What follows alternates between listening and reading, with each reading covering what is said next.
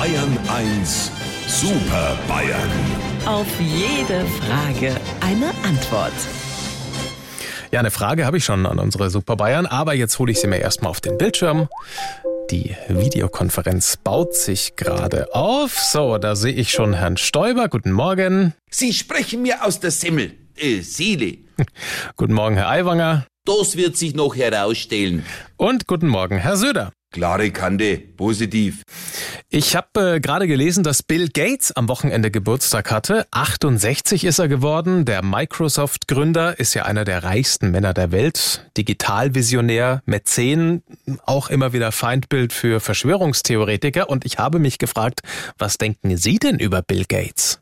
Lieber Herr Morgendings, ich weiß, viele behaupten, ohne Bill Gates würde es jetzt diese Videosehenswürdigkeit mit uns gar nicht geben. Aber ich behaupte, wir könnten uns genauso gut gegenseitig Fotos zufaxen und dabei telefonieren. Ganz genau, Ede, alte Leertaste. Und dazu essen wir dann a Düden gesalzene Mikrochips. Ja, ja, und jetzt kommt wieder diese alte Geschichte, dass der Gates in seiner Garage mit seinem Kumpel einen Computer zusammengeschraubt hat. Aber ich glaube das nicht. Was glaubt denn der Herr Professor Aiwanger? Der Gates hat eine Überwachungsmaschine gebaut, mit der er jeden auf der ganzen Welt beobachten kann. Der Computer, den er dann der dummen Öffentlichkeit gezeigt hat, war in Wirklichkeit eine alte Schreibmaschine, die er in der Garage gefunden hat.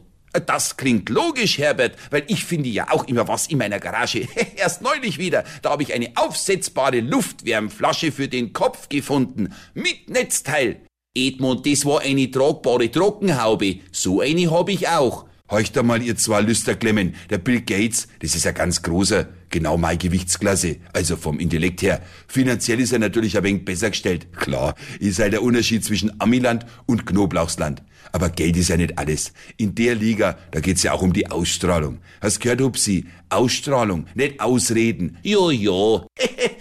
weil das ja klar ist. Also, lieber Herr Morgendings, wenn Sie uns wieder auf dem Monitor vierteln wollen, fangen Sie Ihre Maus und klingen Sie durch die Kamera. Sie wissen ja, wo unser Bildschirm wohnt.